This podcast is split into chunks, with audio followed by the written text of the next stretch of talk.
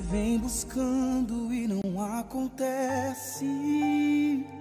Lágrimas regando, você esperando e nada floresce. Mas eu vou te dizer. Deixa o tempo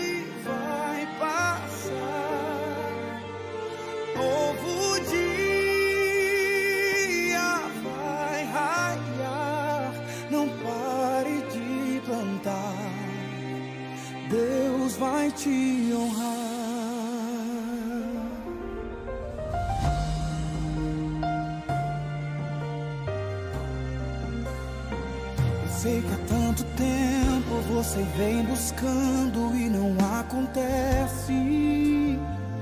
Lágrimas regando, você esperando e nada floresce.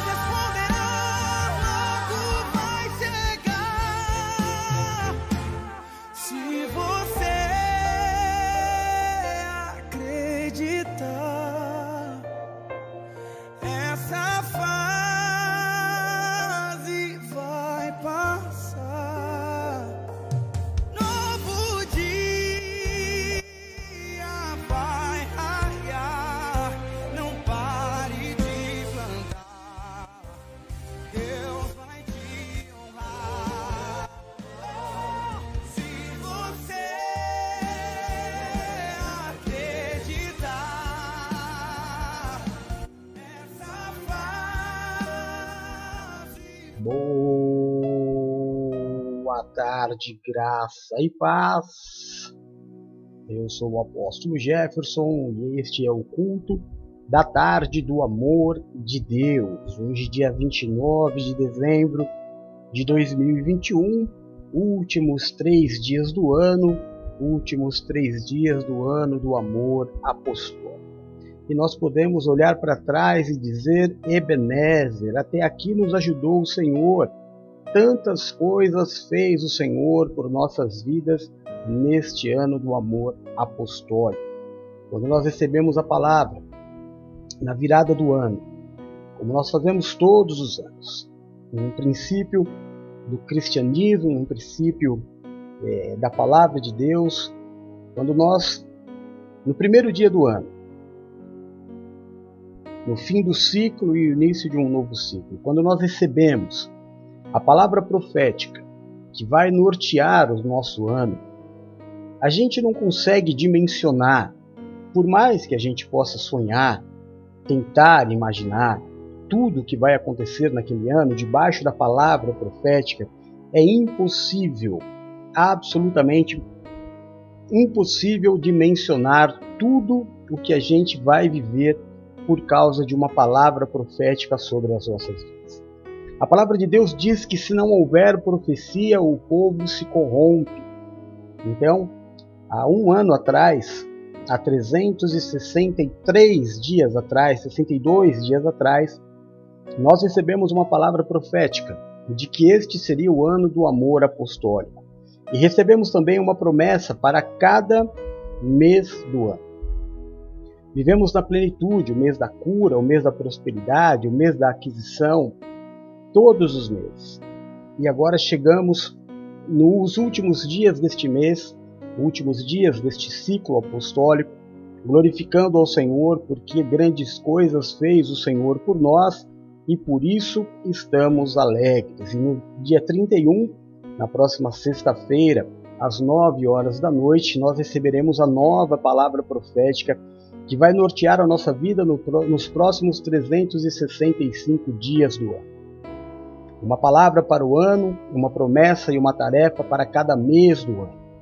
E o meu coração já arde a expectativa, obviamente, de todo servo de Deus sobre a palavra que Deus vai nos dar para esse ano de 2022. E eu tenho certeza que vai ser uma grande, grande bênção. Amém? Glória a Deus. Bom, nós estamos aqui lutando com a internet já faz algum é, quase uma hora, mas agora parece que firmou, né? A gente sempre entra meia hora antes. Hoje eu entrei 40 minutos antes, mas ainda assim tivemos duas quedas, mas agora parece que está firminho, pelo menos o controle aqui está tudo verde. Graças a Deus, então vamos que vamos. Meio-dia e oito minutinhos, não estamos tão atrasados assim. Vamos lá. No domingo nós recebemos uma palavra de Deus, como todos os domingos do ano. 52 palavras nós recebemos. 52 semanas. O último domingo do ano nós recebemos a palavra de que nós não devemos ser como Marta? E como devemos agir para ser Maria em uma sociedade de Martas? Às vezes passa desapercebido, mas é a última. A última palavra do ano. Foi o último domingo do ano. E isso é muito importante. É muito especial. Porque o início e o fim é do Senhor. Esta primeira, esta última palavra do ano, ela pode mudar completamente as nossas vidas para o ano que vem, se nós a entendermos na plenitude. Nós nos baseamos em Eclesiastes capítulo 5, que além de falar da importância dos votos, nos ensina como lidar. O rei Salomão nos fala da grande bobagem que é o correr atrás da riqueza. Sabe, irmãos, existem pessoas que nascem com o dom de adquirir riquezas. E ele enriquece, ele prospera, tudo que ele faz dá certo. Ele já nasceu, ele tem um padrão de vida superior. Isso não quer dizer que ele seja mais feliz do que alguém que seja mais humilde do que ele. A felicidade não está nestas coisas. Nem todas as pessoas serão ricas. E nem todos os ricos serão felizes. É, o rei Salomão diz que aonde mais houver riqueza, mais haverá ali pessoas que se alimentam dela. Você sabe o que isso significa? Interesse. Quanto mais a fartura de bens, mais em volta, é, vamos colocar um português claro, quanto mais carniça, mais urubu. Mais pessoas que vão se alimentar daquela riqueza da pessoa e não dela. Eu, eu tive uma experiência, eu não, não, vou ficar falando aqui, contar testemunhos, porque não, não, acho que não vem ao caso disso hoje, né? Mas acontece com todo mundo que tem um padrão de vida elevado e se acostuma com a casa cheia. E você tem uma ilusão de que as pessoas estão ali porque elas gostam de você. Basta você perder para você ver quem permanece do teu lado. E aí você entende o que o rei Salomão diz, que é correr atrás do vento. É uma grande bobagem. As pessoas se alimentam da sua riqueza. Então não inveje o rico. Seja feliz. Há uma, uma condição de ser feliz. Olha o que o rei Salomão diz logo abaixo disso, no capítulo 5, ele diz assim: o trabalhador, que é a maior parte da população, o trabalhador humilde, ele goza do fruto do seu trabalho. Mas o rico, pelo fruto das suas riquezas, não consegue dormir.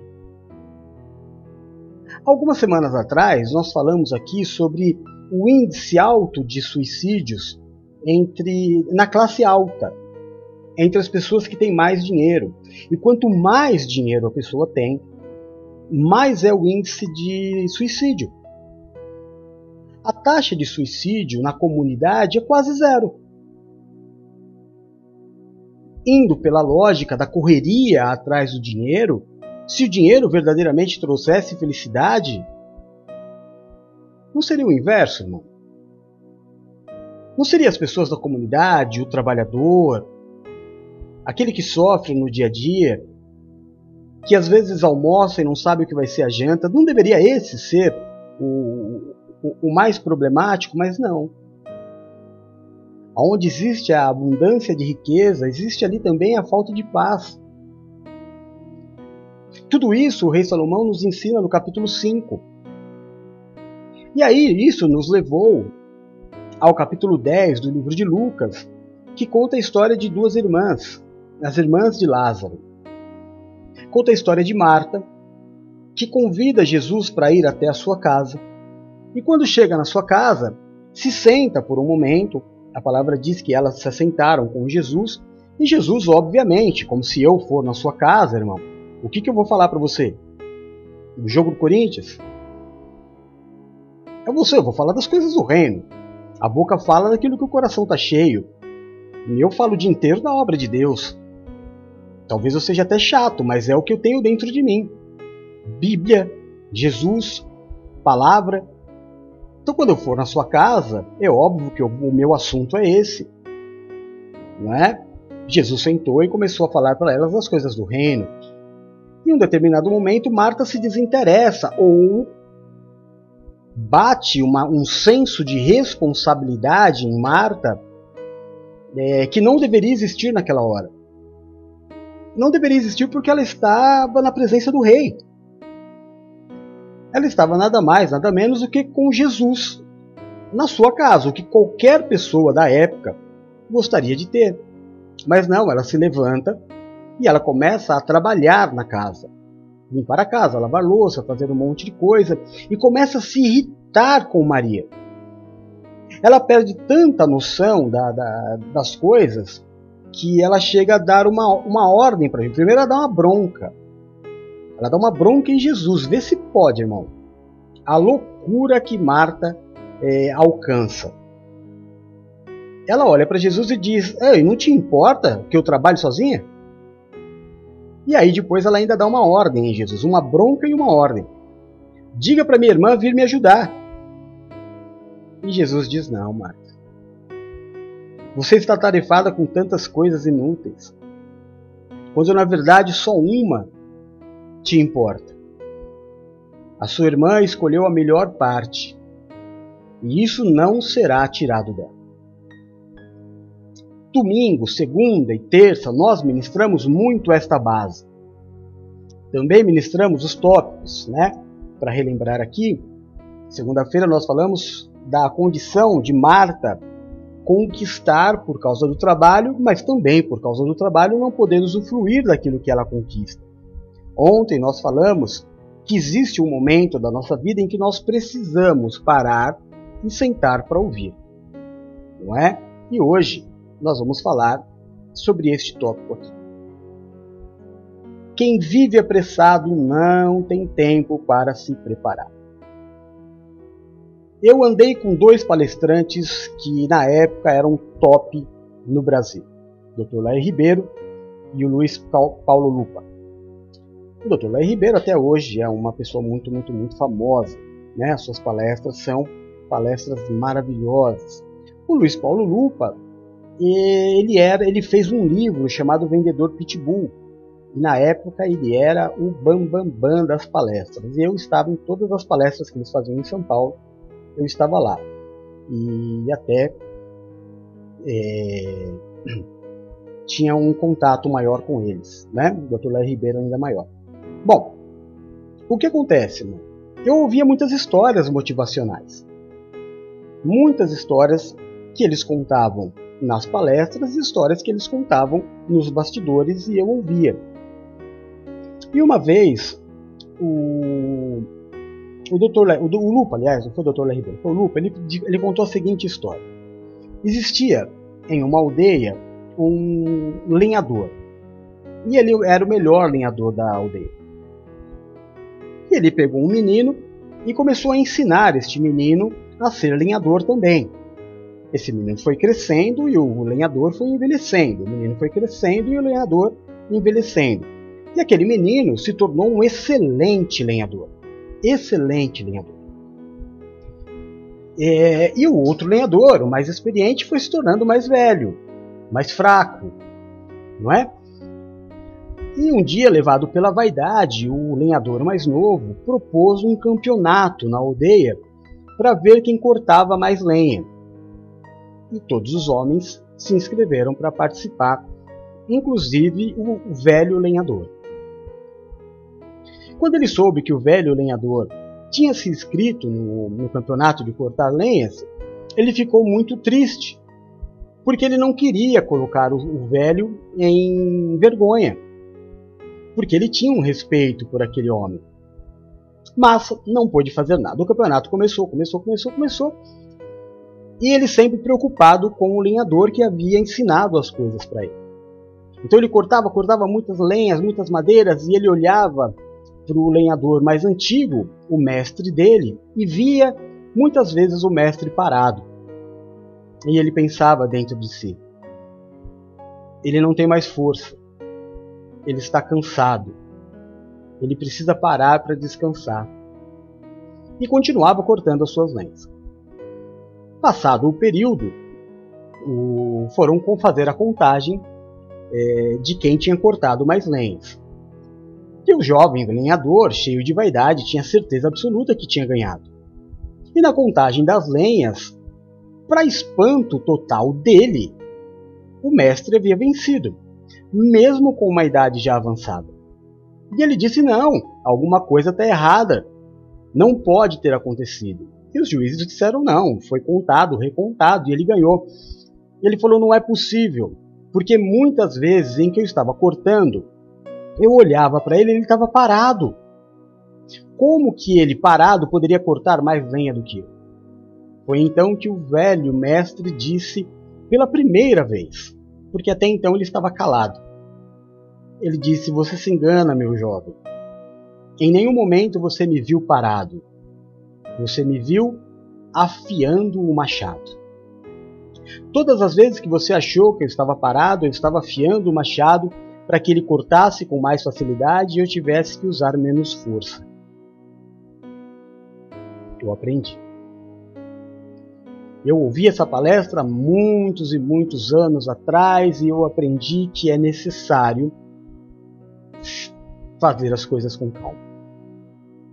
A minha mãe dizia que o apressado come cru. O Lupa também contava uma história sobre os é, samurais. Eu sou apaixonado por artes marciais, me formei faixa preta em taekwondo na minha juventude, né? Sempre gostei muito, acompanhei muito a questão das lutas. E ele contou uma coisa que é verdade. Não há comparação de nenhum lutador, nenhuma arte marcial em relação ao samurai. Se você se deparar com um samurai no meio da guerra, você dê adeus à vida né? Porque não tem como. Ele trabalha muito bem com as armas. Eles são espadachins, eles são eles atiram flechas, eles são ele tem a habilidade do ninja, ele está sempre com a armadura. Mas o Lupa ele dizia assim: é inconcebível, é impossível você encontrar um samurai despreparado. É impossível que a hora que o samurai puxar uma espada, a espada dele esteja cega ou enferrujada. É impossível você encontrar um samurai que não esteja com a sua vestimenta impecável. ele está sempre preparado para a batalha. É a grande diferença entre todos os outros. E eu também aprendi. Há muitos anos atrás que é necessário se estar preparado. E então eu li um livro chamado A Arte da Guerra. Que eu não lembro, não consigo falar o nome da pessoa, do escritor, que é, é, é asiático, né? Eu não sei falar o nome dele. Mas tem uma passagem naquele livro em que ele diz assim: A diferença entre o exército vencedor e o exército derrotado é que o exército vencedor é, se preocupou com a guerra muito antes de ela acontecer. Já o exército derrotado se preocupou com a guerra quando ela apareceu. E eu também aprendi. Eu aprendi a importância de se estar preparado. E é impossível estar preparado correndo o tempo inteiro. É impossível se tomar decisões corretas sob pressão. Quem vive apressado não tem tempo para se preparar. Ele faz muitas coisas, mas não faz nada com qualidade. É, ele resolve fazer academia, por exemplo, mas ele faz tudo correndo. O apressado, ele vai muito na questão do relógio e do número. E eu aprendi uma coisa na academia, que eu vivi muito tempo na academia, né? Por causa da arte marcial.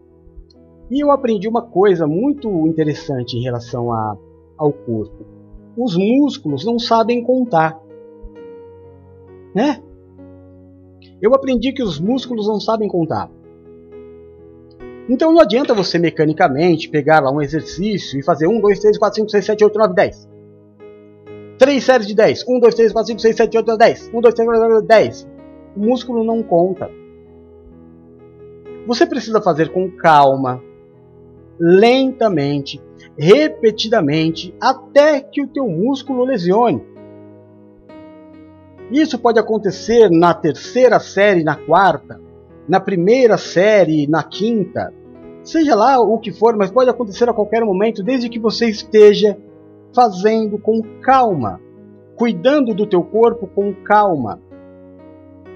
Quando você tem que resolver um problema com um funcionário, com alguém da equipe, com alguém da tua família, não pode ser na pressa.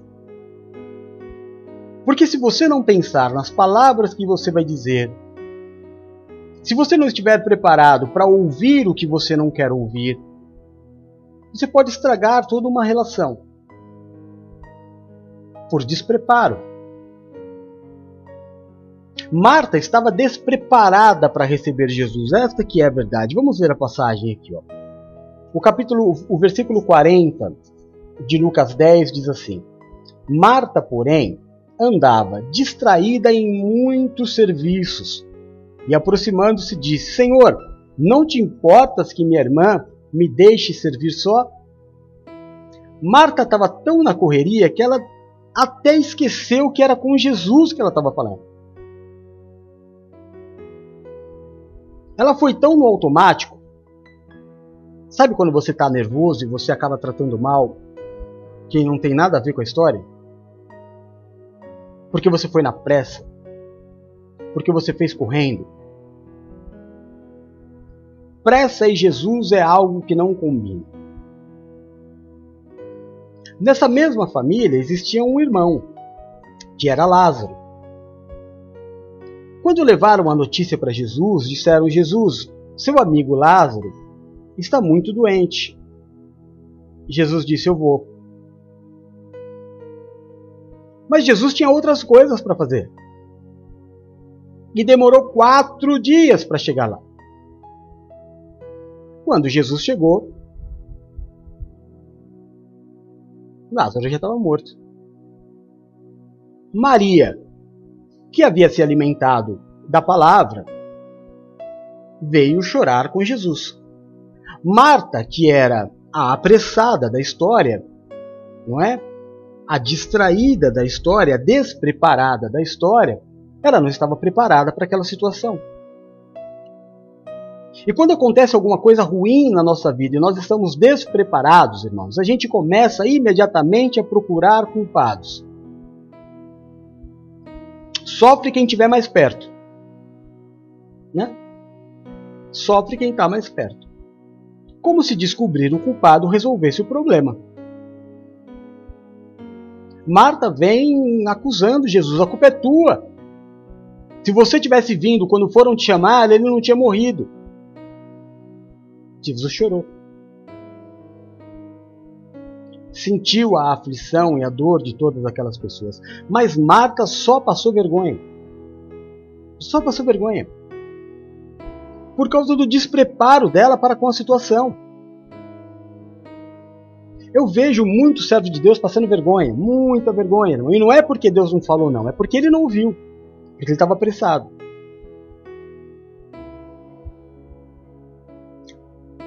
As coisas de Deus são calmas, são pacíficas. Jesus não teve pressa para morrer. Até na morte de Jesus ele salvou. Antes da morte, depois da morte, ainda salvou todos nós. Mas na cruz, com calma, mesmo no meio da dor, ele salvou alguém que estava crucificado ao seu lado, Dimas. Estava preparado para aquele momento. Ele não foi pego de surpresa. Ele conversava com o pai sobre a possibilidade daquele dia chegar. E que aquele dia chegaria. E que quando chegasse, aquilo teria que ser um motivo de honra e não de desonra. Como uma ovelha muda, ele foi levado ao matador. E só vai mudo quem está preparado. É lata velha que faz barulho, né? Caixa vazia faz barulho. Faz eco. Você entra num salão. Eu lembro quando eu ia montar igrejas, e montei algumas. Você abria a porta do salão e você fazia. Ele fazia ui, ui, ui. Dava eco. Você falava, ava, ava, ava. Precisa se preparar, irmão. Sabe como a gente se prepara? O Senhor disse que a fé, a fé vem pelo ouvir. Mas se você não tem calma nem para ouvir,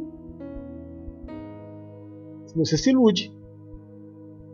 Você é religioso, você acha que por estar presente, as coisas vão acontecer. Se fosse assim, não precisava da palavra e nem o Senhor ter dito que a fé vem pelo ouvir. Mas você não tem tempo de ouvir, você ouve fazendo mil coisas. É claro que é melhor do que não ouvir. Mas melhor, melhor, melhor mesmo seria parar e falar: esse tempo aqui é do meu Deus. Eu vou me alimentar, eu vou afiar o meu machado para não ficar fazendo tanta força e achar no final que eu venci e desprendi uma energia gigantesca quando eu poderia ter vencido de uma forma mais tranquila, mais suave. Porque o meu machado é Jesus. E eu preciso estar afiado na palavra. Eu preciso ter, ter tempo, dedicação. Para passar de ano na escola é assim, eu preciso fazer com calma. Não dá para eu estudar vendo televisão. Dá? Todo mundo aqui já estudou. Não dá para você fazer um bom trabalho assistindo um filme. Precisa de concentração, dedicação. Por que com as coisas de Deus, a sua preparação, você acha que é diferente? Não é. Marta, calma. Você correu muito todos esses anos. Muito você tem corrido. Mas aquilo que te importa é uma coisa só, a eternidade. Maria escolheu a eternidade, isso não será tirado dela. E você tem corrido atrás do que? De conforto, bens. E você não pode parar de correr, porque senão você perde o conforto, perde os bens. Porque afinal de contas, nada disso é seu. você paga muito para tê-los todos os meses. O carro, além de você comprar e pagar caro, você ainda tem que pagar todo mês, seja parcela ou seja imposto. Se não passa a pagar, não é mais seu. Então nunca é seu. Mas ainda assim você quer. Tantas outras coisas são assim também. A gente dá valor para aquilo que o inimigo pode vir e roubar. Porque eu estou despreparado. questão não é ser pecado ou deixar de ser pecado, ser rico ou ser pobre, não é nada disso que a palavra diz. O que o Senhor Jesus disse é que é difícil um rico entrar no reino de Deus. Por quê? Porque ele está sempre apressado. Porque ele não quer ouvir a palavra. Porque ele não tem tempo para ouvir a palavra. E se ele não ouve a palavra, ele não tem fé. E se ele não tem fé, ele não consegue vitórias espirituais. Eu posso orar por você, eu oro todos os dias. Mas se você não orar comigo em concordância, não adianta nada. Você precisa ser o primeiro a desejar. Você entende? Tudo começa a partir da sua conscientização. Aquele Gadareno que Jesus tirou os demônios, dele, ele queria ser liberto. Lembra o cego de Jericó? Que chega a ser engraçado, mas Jesus pergunta para ele e diz: Que queres que eu te faça? Ué, que pergunta! Será que Jesus não viu que ele era cego? Viu, mas ele precisa querer. Para ele vir, voltar a enxergar, ele precisa desejar isso. O que queres que eu te faça? O desejo precisa partir de você. Houve uma, tem uma passagem bíblica que Jesus estava ministrando, estava extremamente lotado de pessoas, ele estava dentro de uma casa. E um grupo de amigos subiu na, em cima do telhado da casa, fez um buraco no teto e desceu a cama do amigo até onde Jesus estava. Sabe o que isso chama? Desejar. Se quer desejo maior do que esse, eu preciso querer. Se você quer, te será dado. Batei, batei, dar-se-vos-á. Pedi, a lei batei, batei, abrir-se-vos-á. Pedi e dar-se-vos-á. Você precisa falar para o Senhor o que você quer, Ele não vai te obrigar. É difícil, sabe, irmão, a gente entender o quão Jesus é gentil de te permitir viver segundo a tua fé. Eu não acredito que existam pastoras. Tá bom. Você está perdendo uma grande oportunidade de ser abençoado por elas, mas o que, que eu posso fazer?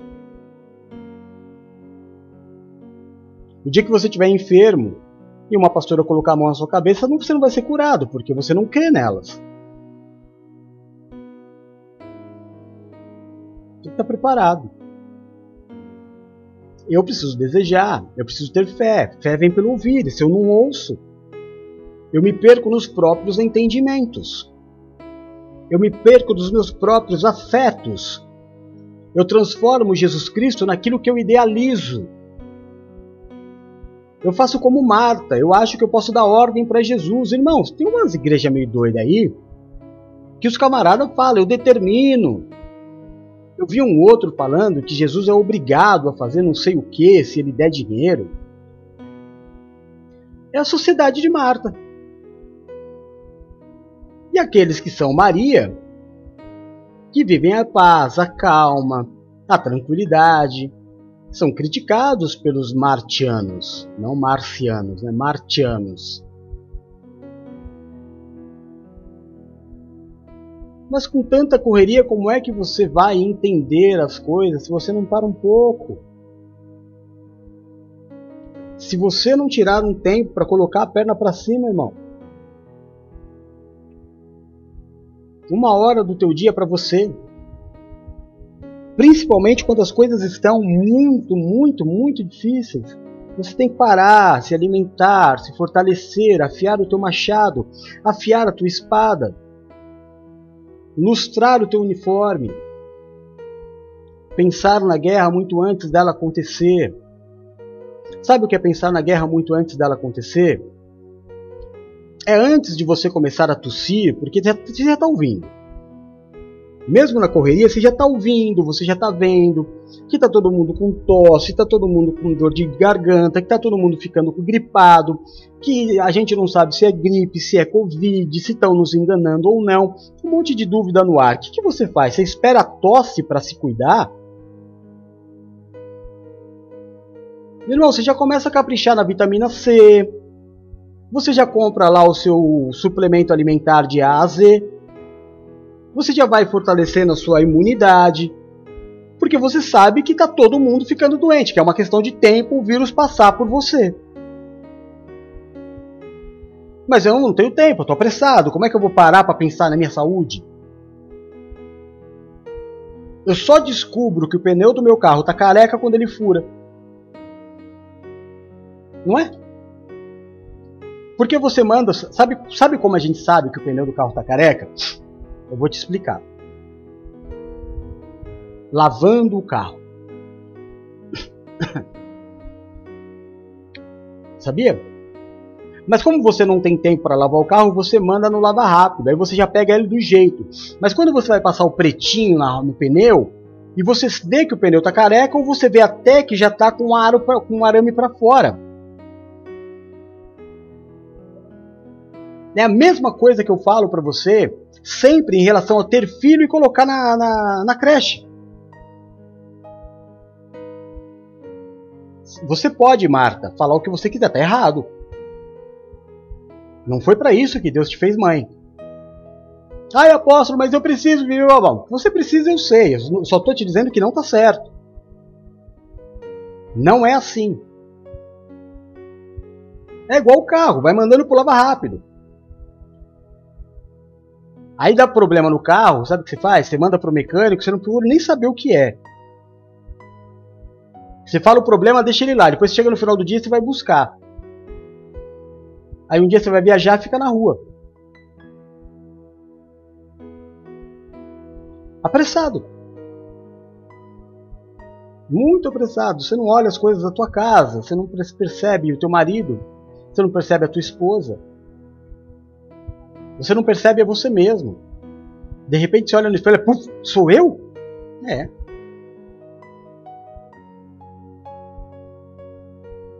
A pressa, ela é a inimiga da perfeição. Não espera acontecer. Sabe? Observa. É, seja atento, cuide daquilo que, que você tem, que te é importante. Olha esse cenário aqui atrás. Lindo, não é? Você sabe para quem Deus fez isso? Para mim e para você. Não, não o cenário, o lugar. Mas você não tem tempo. Você não tem tempo.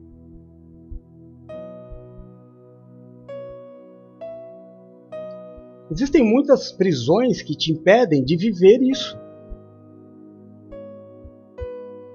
E Deus fez para você. É uma grande frustração de Deus que você fique preso, sem poder viver as coisas lindas que Ele preparou para você.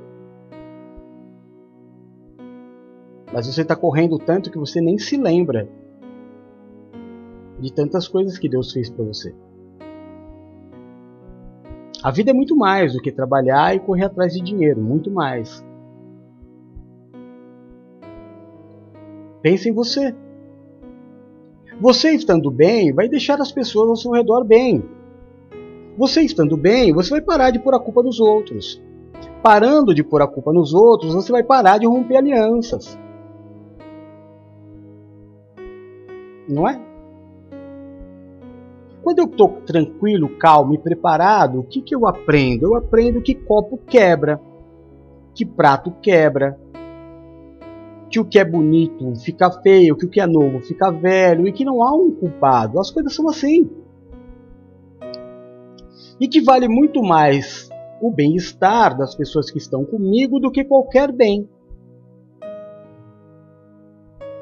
Não, não estou dizendo que você, pai, mãe, não deve ensinar o teu filho. Não é esse relacionamento que eu estou dizendo. É outra coisa. Relacionamento de pai e filho é outra coisa. Estou falando você e Deus.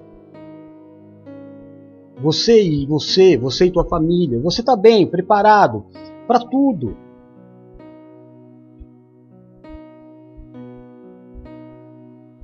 Relacionamento dura mais quando você passa a entender a, a, a, a carência, a necessidade, a fraqueza do outro. Ah, porque eu faço. Tá, você faz porque você tem mais facilidade. E o outro? Você já ouviu falar na questão da empatia? Já se colocou no lugar do outro? Tenha paz. Você só consegue dar paz para alguém tendo paz. Agora, correndo desse jeito, Marta. Você não está com paciência nem para ouvir Jesus. Vai ouvir quem?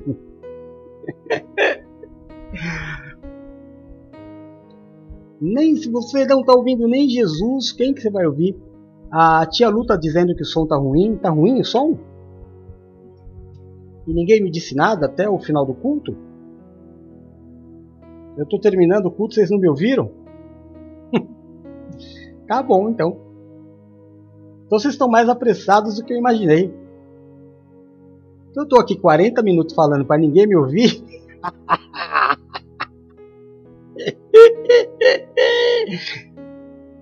Vocês estão correndo que vocês nem me ouviram? Tô brincando. Eu tô brincando. Deve ser pra tia que tá ruim.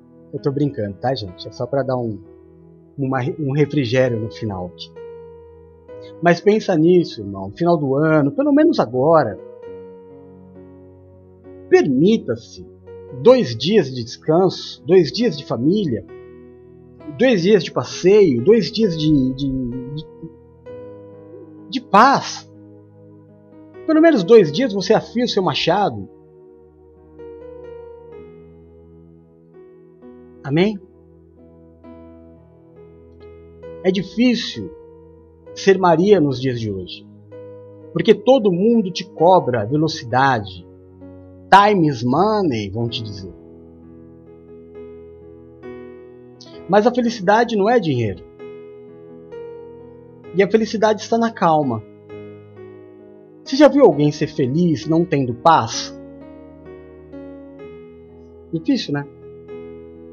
E a paz vem da calma. Nervoso nunca está em paz. Então, paz, felicidade. Aí você não vai correr o risco de brigar com Jesus, de brigar com o teu apóstolo, de pôr a culpa no apóstolo, que as coisas não deram certo. Não colocar a culpa no teu marido, que as coisas não deram certo, nem na tua esposa, nem nos teus filhos.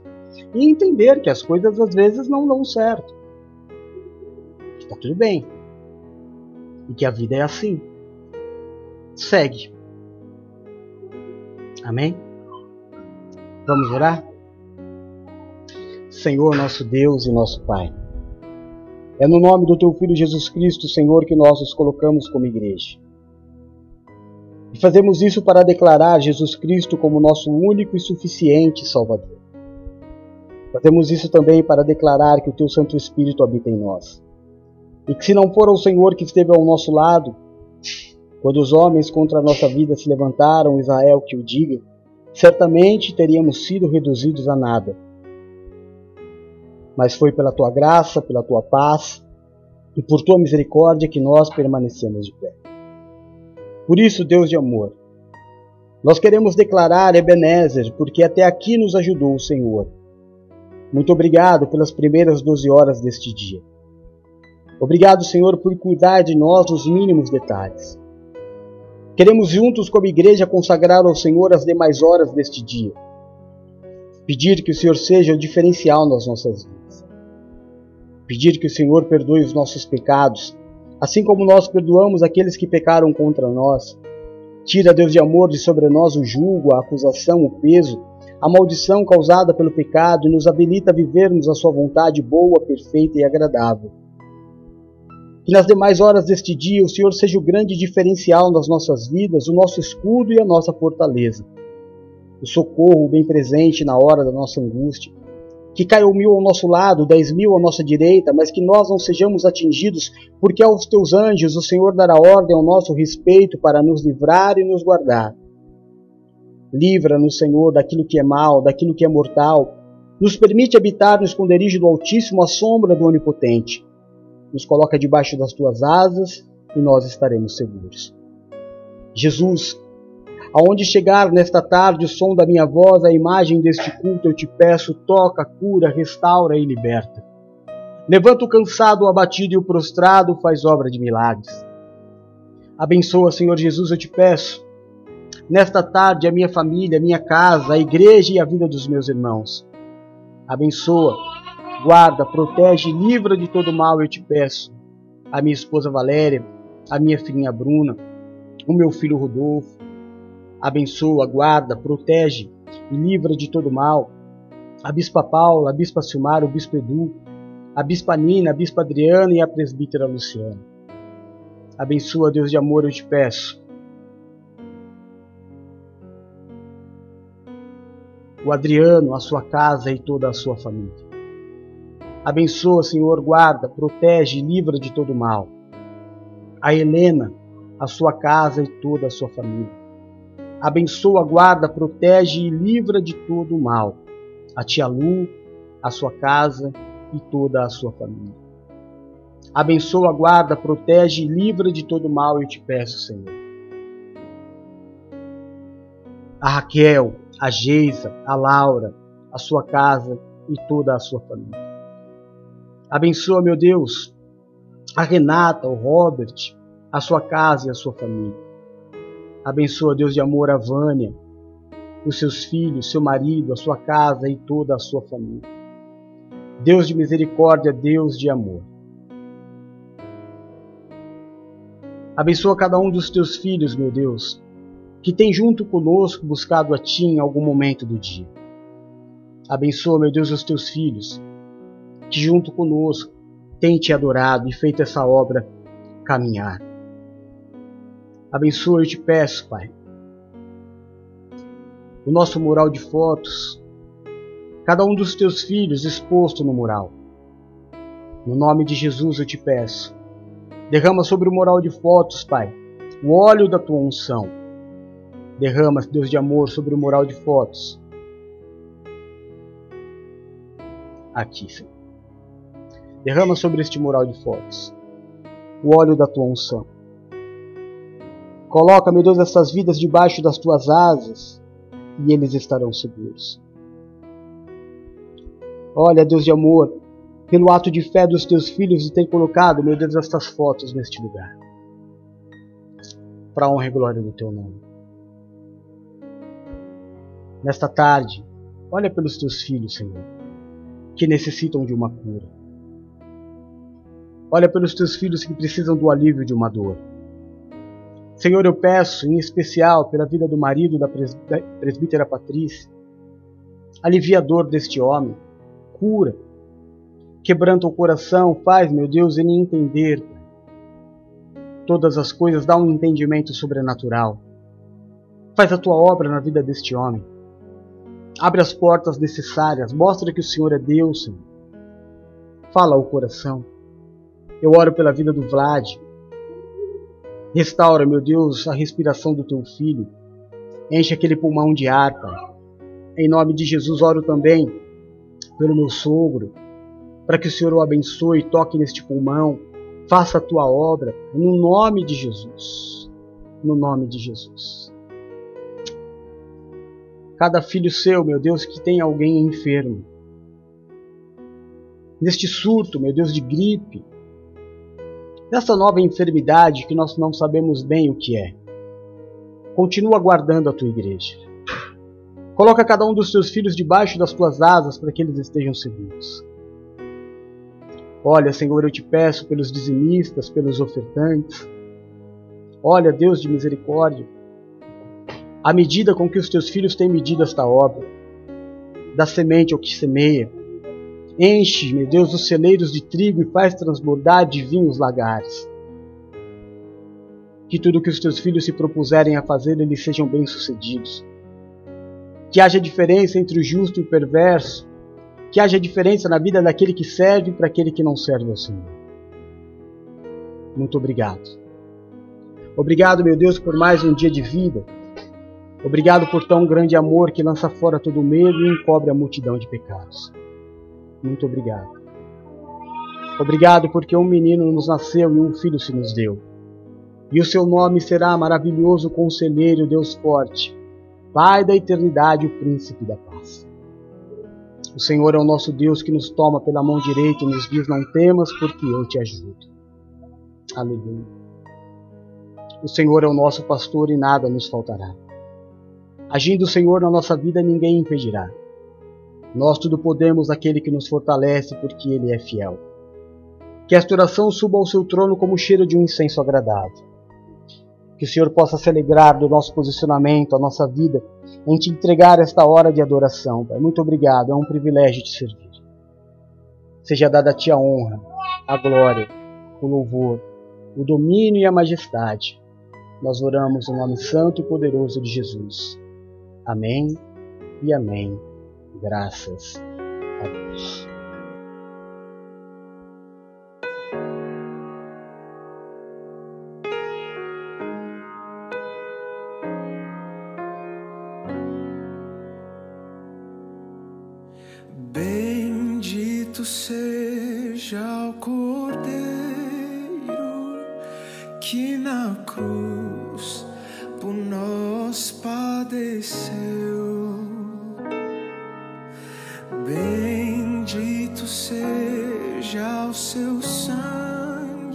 Amém, amém. Graças a Deus.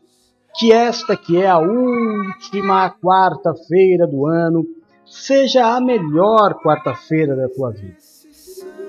Que tudo que é bom, perfeito e agradável Deus te conceda neste dia se existe no teu coração uma expectativa de algo que está por acontecer ou que algo bom aconteça, eu ligo essa bênção na terra, ela está ligada nos céus e você vai vivê-la no nome de Jesus.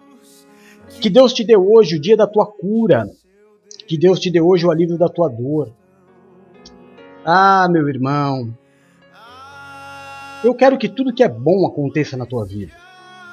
Eu quero que você prospere, eu quero que você conquiste, adquira. Eu quero você a pessoa mais feliz do mundo. Eu desejo para você porque a tua felicidade é a minha felicidade, a tua conquista é a minha conquista, a tua vitória é a minha vitória e é assim que eu vivo. Que você se sinta protegido, amado, abraçado pelo Senhor neste dia. É o que eu, como servo do Deus vivo, te desejo, no nome de Jesus. Amém? Glória a Deus. Então é isso. Que Deus abençoe a cada um de vocês. Luluzinha, meu amor, graça e paz. Obrigado pela tua presença, pela tua fidelidade. Te amo, mais linda de todas. Tia Lu, meu amor.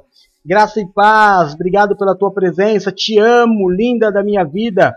Raquelzinha, minha alegria, aí, graça e paz, obrigado pela tua presença, meu amor. Deus abençoe você e sua casa em nome de Jesus. Ninona, meu amor, amor da minha vida, beijo no teu coração, te amo. Quem mais está aqui?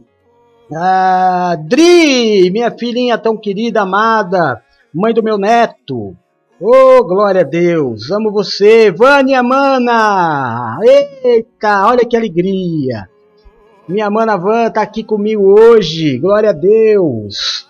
Obrigado, tá pedindo oração pela minha vida. Deus abençoe, irmã querida. Te amo demais, demais, demais.